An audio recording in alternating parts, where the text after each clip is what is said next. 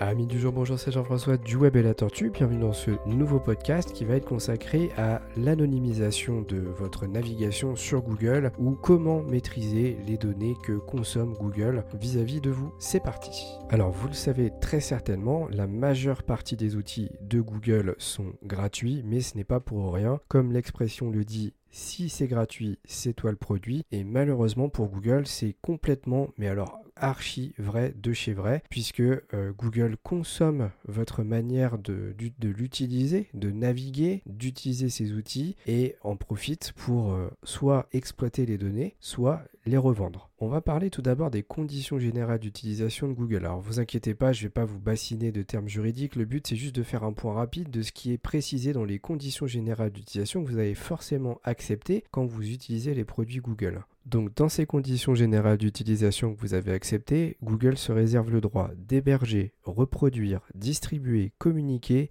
et utiliser votre contenu. Il peut également afficher publiquement du contenu que vous auriez rendu public auprès des autres utilisateurs. Et bien entendu, il peut également revendre toutes les données que vous générez auprès de ses partenaires de manière générale. D'ailleurs, vous avez certainement entendu parler durant ces dernières années des différentes amendes que Google a dû payer auprès de la CNIL suite au non-respect du RGPD, le règlement général à la protection des données personnelles, qu'il a enfreint à plusieurs reprises. Et si vous profitiez de ce podcast pour un petit peu mieux maîtriser ce que Google fait de vos données et surtout en prendre un peu plus conscience. On va commencer tout de suite par quelque chose qui va être très intéressant pour vous. Rendez-vous sur l'adresse myactivity.google.com. Ainsi, vous pourrez constater que Google y stocke dans cette page tout l'historique de votre navigation et vous allez pouvoir, en cliquant sur le titre d'une des lignes de navigation, à quelle heure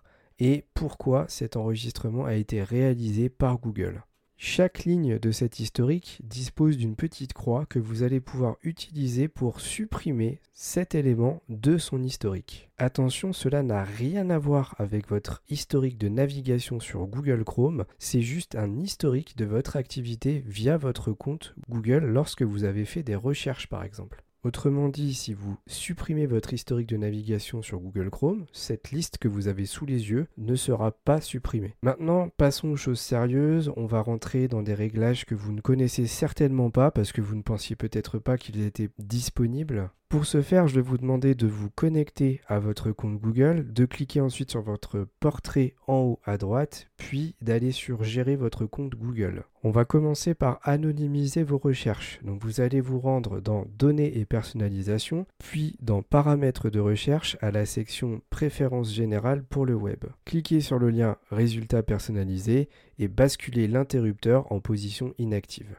Deuxième chose, il est possible comme sur Facebook, d'utiliser un assistant qui va vous aider à mieux gérer votre confidentialité sur le moteur de recherche. Pour ce faire, en retournant à l'accueil de votre compte Google dans Gérer votre compte, vous aurez une option suggestion concernant la confidentialité disponible qui est un guide qui va vous aider via un assistant à mettre en place cette confidentialité. Ensuite, si vous retournez dans la rubrique Données et personnalisation, sachez que vous pouvez décocher une case qui s'appelle Il faudra donc la décocher, ce qui permettra de désactiver les publicités ciblées par rapport à vos centres d'intérêt.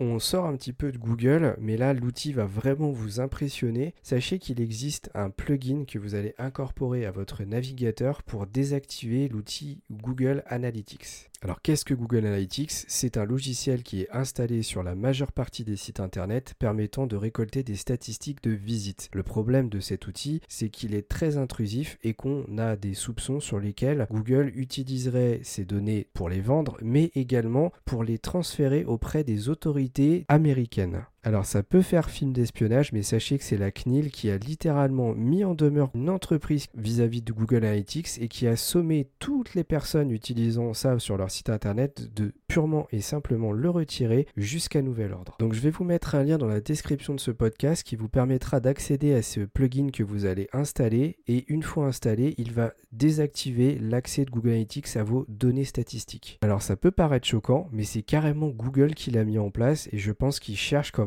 à montrer leur bonne foi, même si ça doit clairement pas les arranger, et d'ailleurs c'est pour ça qu'il est tellement caché ce plugin.